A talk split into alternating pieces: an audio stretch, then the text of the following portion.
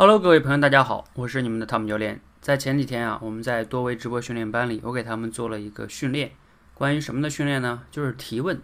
我出一个词，让他们呢对这个词提出至少五个，甚至是七个以上的，就是开放式问题的提问。然后呢，好多同学啊提了很多，一共呢我们当时出了十个题。这十个呢，就是算下来有上百个问题啊，因为有好多学生去提问。最开始呢，我是想每一个呢问题都去找一下，看看啊哪一个比较好啊，哪一个提问的有问题啊，然后我就标注了一些颜色，有的呢标注了红色，有的呢标注了黄色。后来呢，因为问题太多，我就标注了一两页，我就放在那里，让他们大概知道哪个类比较好，哪一类不太好就可以了。然后我就把这个发给他们了，让他们去参考其他同学的。有一个同学呢，啊，有一天在群里边问说：“教练。”黄色的是什么意思啊？就是黄色背景的，我标黄色的背景，他问是什么意思？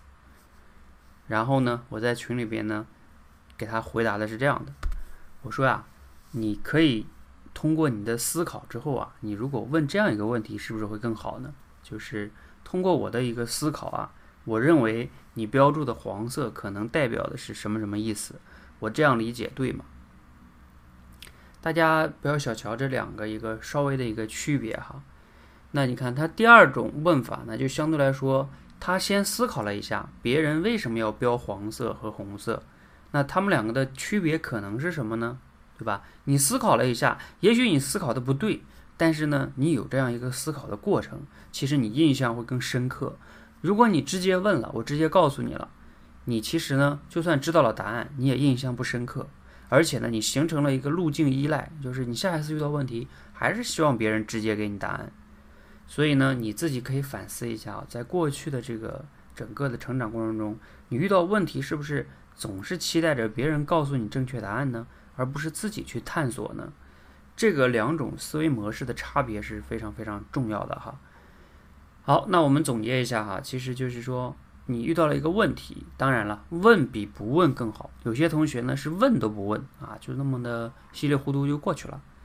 那比问更好的是什么呢？更重要的是什么呢？就是你带着你的思考之后再提出一个问题，这样的话呀可能会更好。我们在职场里呢也经常会有一个规则，叫有的老板经常会说，请带着方案来找我，而不是问题。啊，其实规则是一样的哈，背后的逻辑是一样的。那遇到问题呢？问比不问好。更重要的是啊，经过思考的问啊，比你直接期待着答案呢那样的问会更好。那希望呢这期节目呢对你有所启发和收获。如果你觉得对朋友也有启发和收获呢，记得转发给他啊，记得给我点赞哦，谢谢。